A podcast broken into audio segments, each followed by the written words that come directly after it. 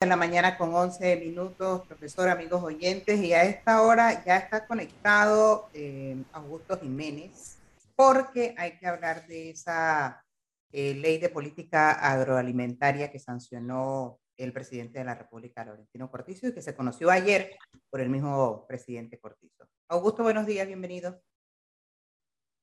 Sí, buenos días, Pérez. ¿Me, ¿Me copian? Sí, le copio, claro, muy claro. Lo que ahorita sí no, tiene que abrir el micrófono para poder escucharle a Augusto.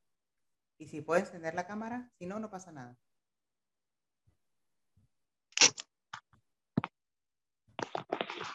A ver. Se le cerró el micrófono de vuelta. Ahora sí. ¿Me escucha, Augusto?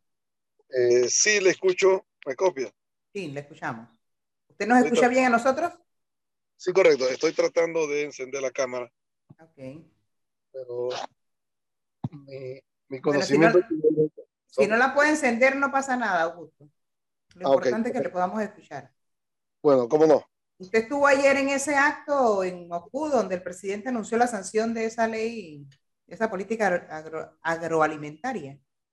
Sí, eh, buenos días, gracias por la oportunidad. En efecto, estuvimos ayer eh, una temperatura bastante eh, alta eh, en ese lugar. Debo decir en primer lugar que eh, lo de ayer, la ley 855, que ya tiene que tener hoy en Gaceta Oficial otra numeración. Primero, que es una deuda en el sector de muchos años. Segundo, es un compromiso del debate presidencial que dicho sea de paso ya tiene fecha, tenemos fecha y la autorización del Tribunal Electoral para la celebración del segundo debate, que va a ser el miércoles, es una primicia para este medio, miércoles 27 de marzo del 2024 eh, en Tierras Altas también. Entonces, eh, una ley por sí sola eh, no va a solucionar el problema eh, no solamente del agro, de, de cualquier actividad.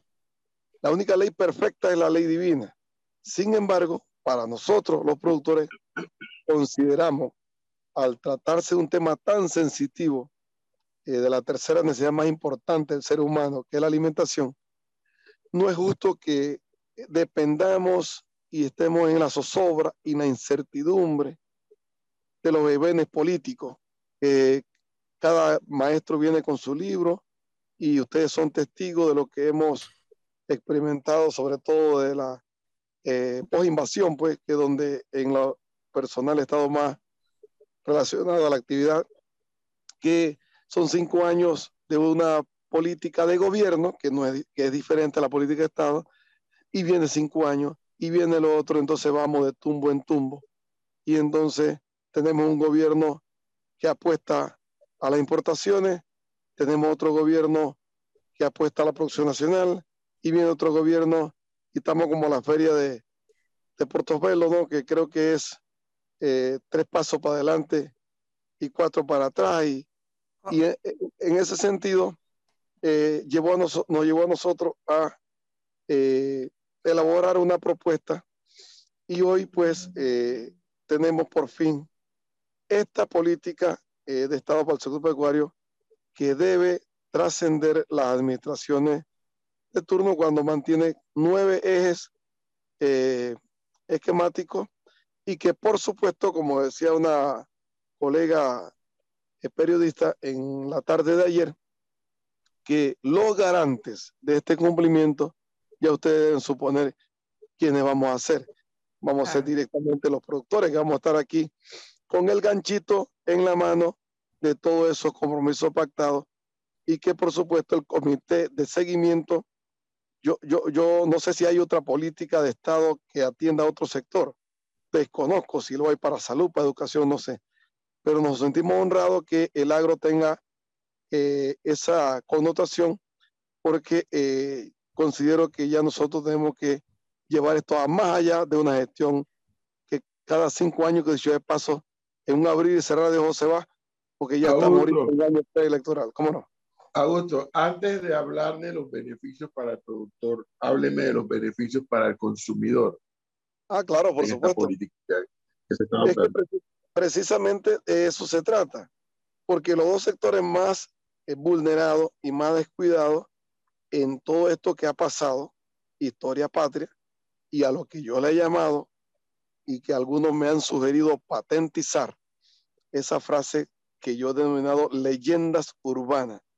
Cuando se vendió, recuerdo aquella vez, eh, la primera vez que se, se, habló sobre la apertura de mercado, que no era más que un desorden, una malentería y juega vivo, eh, iniciado por el doctor Pérez Valladares, que en 10 días rebajó los aranceles de importaciones e inundó los productos importados. En ese momento se dijo, y había un ministro de Economía, apellido Chapman, que eh, era mejor que se desaparecieran 300, eh, 400 productores y no 2 o 3 millones de consumidores. Bueno, nada ocurrió. El consumidor siempre siguió pagando la comida cara. El productor casi desaparece y algunas vacas sagradas, para decirle el nombre, fueron los beneficiados. Entonces, después de todo lo que ha pasado, lo que ha demostrado que lo único que garantiza un precio accesible, porque se decía, no, que el producto importado es de mejor calidad, que el producto importado va a tener mejor precio, eso demostró que es una falacia y que las veces que hemos tenido productos eh, accesibles, eh, precio consono, ha sido producción nacional. La prueba de ello es lo que pasó en el inicio del año 2022 cuando eh, duplicamos la producción de cebolla nacional, tanto así que el gobierno tuvo que intervenir para adquirirla y llevarla eh, a las agrotiendas y ferias agrícolas del IMA y demás, incluso hasta se regalaba. Entonces, dicho esto, la única garantía, no aquí, a nivel mundial,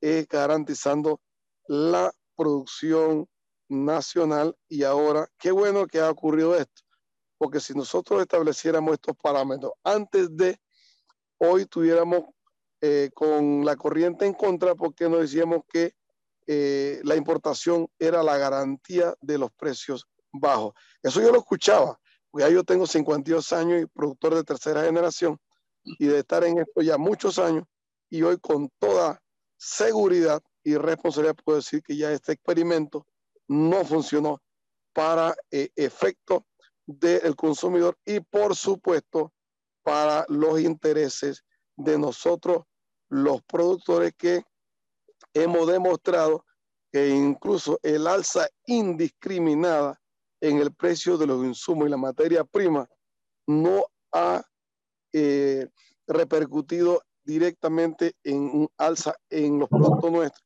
Y hemos asimilado totalmente esa distorsión mundial del mercado. Y en el caso de las importaciones, Augusto, con esta nueva ley, eh, ¿eso que pararían o no habría ya importaciones desmedidas?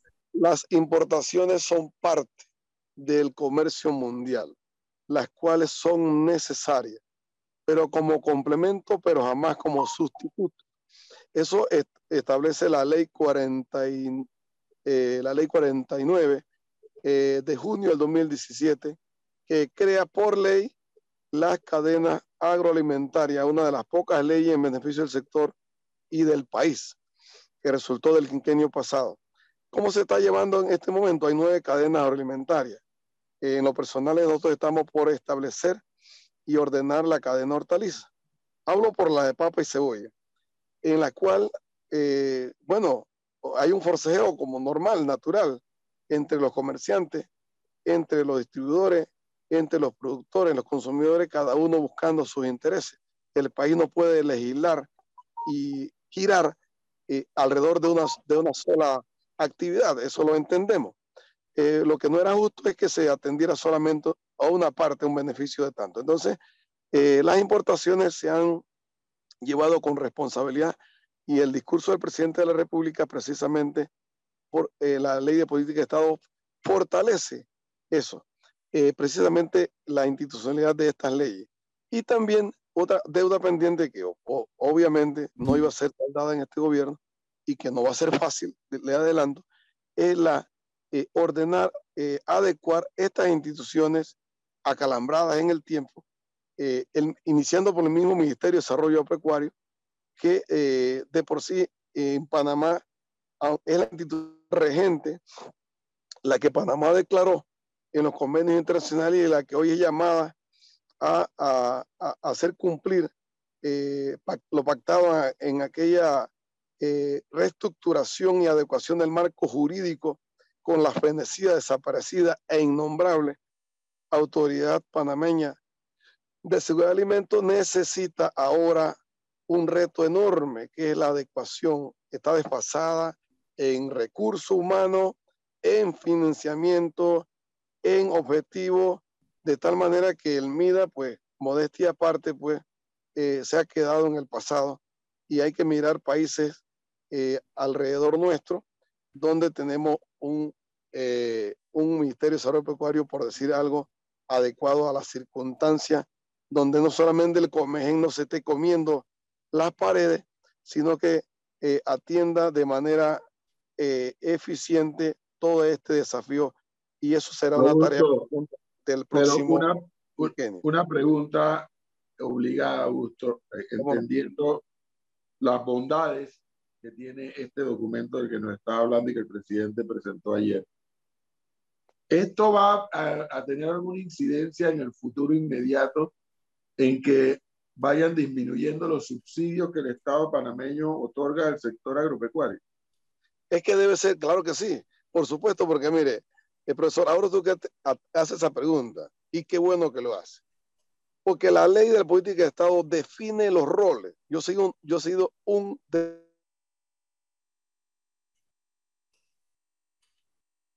defensor a ultranza de este, de este criterio.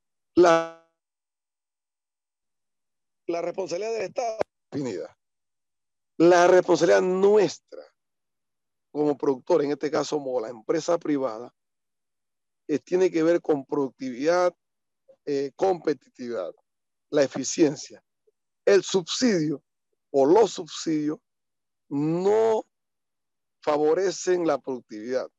El paternalismo eh, eh, transforma a una sociedad totalmente dependiente.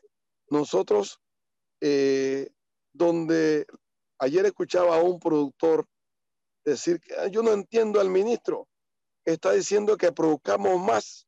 ¿Cómo vamos a producir más con este alto costo? Bueno, es que es el Estado que vamos a pretender que el Estado entonces nos venga a regalar con el, porque la gente no entiende. El Estado somos todos nosotros. Que, que, el ministro no puede sacar, o no es que no puede, sino que me refiero, los subsidios es la arca del Estado y al final de cuentas usted piensa que todos estos subsidios, incluso el del combustible, ¿quiénes al final de cuentas vamos a terminar pagándolo? Nosotros mismos, del mismo cuero salen las correas. Entonces, eh, el, el, el, el, objetivo aquí es subir, perdón, disculpen, la productividad, ser competitivo donde, donde, yo, donde yo producía 500, 600, 700, 800 quintales por poner un ejemplo, de cebolla una hectárea, yo tengo que llevarla implementando riego, fertirriego, eh, eh, plasticultura, etcétera, a 1500, 1800. Y así tenemos que girar eh, en, todo el sector.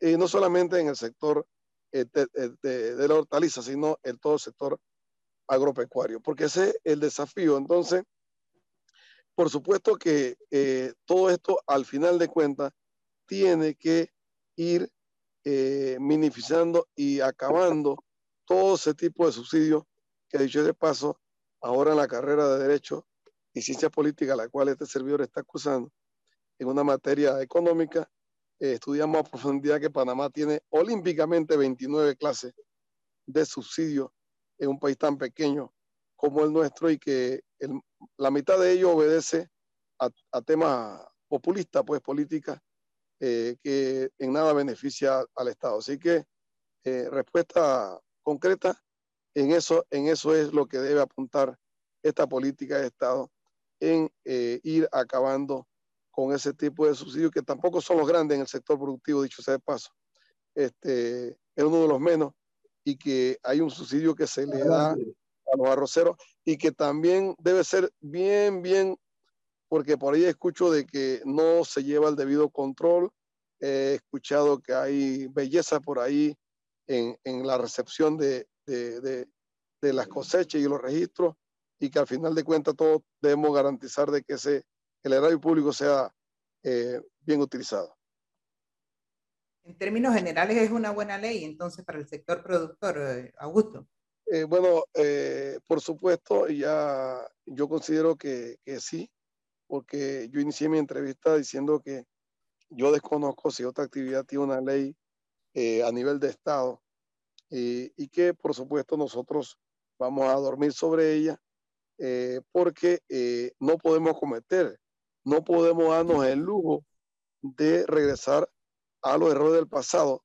Máxima aunque escuche a un expresidente, digo, nos lleva a nosotros a tema de política cuando yo evito hacerlo, eh, decir que la manera de bajar la canasta básica es abriendo las importaciones y nos recordó ese pasado negro y oscuro cuando aquí eh, teníamos eh, los productos importados a granel y que casi desaparecen en esa década oscura, 2009, eh, 2019, donde Panamá eh, apostó a las importaciones desmedidas ilegales, sobre todo ilegales, con el matiz de legalizarla, 35 mil hectáreas se fueron a la historia, ¿verdad? Entonces, este, hoy, para lo que ha ocurrido, sobre todo con una situación difícil donde el mundo ha implementado el tema de salud pública en la pandemia. Eh, por varias situaciones, el productor, considerado un héroe nacional, sacó eh, la casta, como quien dice, y, y, a producir alimentos. Y dígame usted si faltó en esos dos años, y, aún estamos en eso, ha faltado la producción eh, nacional. Entonces, es una ley, vuelvo y repito, no es perfecta, porque al final al final del camino va a depender de los seres humanos que la ejecuten, con la diferencia que los funcionarios públicos eh, hacen lo que la ley le permite y los que no somos todo lo que la ley no nos prohíbe.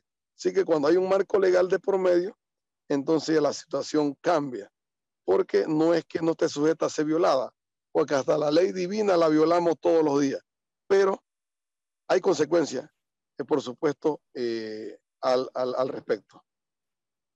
Bueno, Augusto, muchísimas gracias y ojalá y que todo sea para bien. Un momento, un momento. Augusto, aquí, Augusto, ¿se escucha? Adelante. aquí un productor me escribe, no queremos subsidios, queremos que nos apoyen con la compra de insumos a un costo justo, porque cuando vamos a vender nos sacan la mugre con el precio al que nos compran. Correcto. Eh, eh, yo coincido con el productor, no con la única, eh, tengo que ser responsable con ellos, o con, con, su pregunta. Yo no veo otra alternativa, al menos que él tenga otra, de adquirir ese insumo a través del Estado que no sea un subsidio. Me explico, porque el, el 122412, que ha tenido una, una, una ligera rebaja en el mercado internacional, una ligera que, quizás aquí no se repercute. Ahí, ahí sí hay que atender eso. Mira, hay una distorsión en el mercado de esta casa importadora de insumos que lo que pasa es que en el petróleo baja el barril y allá y acá dice no, lo que pasa es que no baja todavía porque aquí lo compró caro. Sube el, barril, te sube acá automáticamente. Lo mismo ocurre con los insumos. Entonces, eh, la única manera que yo veo, al menos que exista otra, que el 122412, por poner un ejemplo, me venga a mí en vez de 56 dólares a 25 dólares, es que la diferencia la suma alguien. Ese alguien, entonces entiendo que sería el Estado.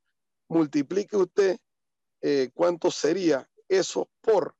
Entonces, eh, el Estado, por supuesto, invierte dinero, eh, considero, en renglones que no necesita. Entre la corrupción y todo lo demás, pero ah, buscando la calculadora, eh, yo no sé si estaríamos capaces de soportar eso. Si por mí fuera, yo quisiera adquirir el 12-24-12 a los precios de hace 12, 14 meses, pero no debemos ser, eh, como es, vendedores de cortina de humo. Hay que tener los pies sobre la tierra y ser realistas de la realidad que tenemos. Y Panamá no produce una libra de eh, insumos de materia prima, así que todo dependemos de lo que ocurre por allá y por lo visto ese tema de Ucrania parece que no, no quiere terminar y eso afecta directamente y eh, cada vez que ocurre este, estos, estas situaciones políticas nos afecta directamente. Por supuesto, yo entiendo, comprendo porque yo eh, estoy inmerso en esta actividad y cada vez que usted va a un agroservicio, tres, cuatro bolsitas son 300, 400 dólares cuando antes eran 80, 70, 100 dólares y tenemos que convivir con esa triste realidad. Hoy una hectárea de cebolla que te costaba 12 mil, 15 mil dólares está casi en 20 mil, si no es más. Entonces, ante esa realidad, ¿qué nos queda? Bueno, esa es nuestra actividad. No, lamentablemente no podemos decir que vamos a dedicarnos a otra cosa. que vamos a tener que, que terminar con ella y, y, tenemos que apalancarnos de todo este tipo de acciones eh, que nos lleven a tratar de, de convivir de coexistir y de sobrevivir con esta compleja actividad que es la producción de, comida. Bueno, como dice Flor, ojalá que esto sea para bien y que sea permanente en el tiempo, que es lo más importante por lo que tiene. Es correcto. Augusto, gracias, como siempre. Hasta luego. Gracias.